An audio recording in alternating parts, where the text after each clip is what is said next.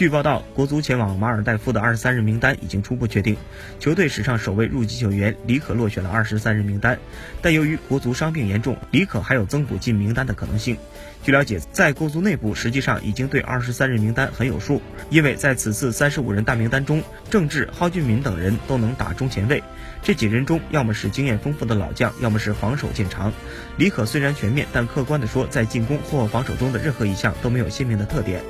在与马尔代夫的比赛中，国足的目标直指三分，因此对李可这样的多面手的需求就没有那么明显了。里皮暂时放弃他也并不意外。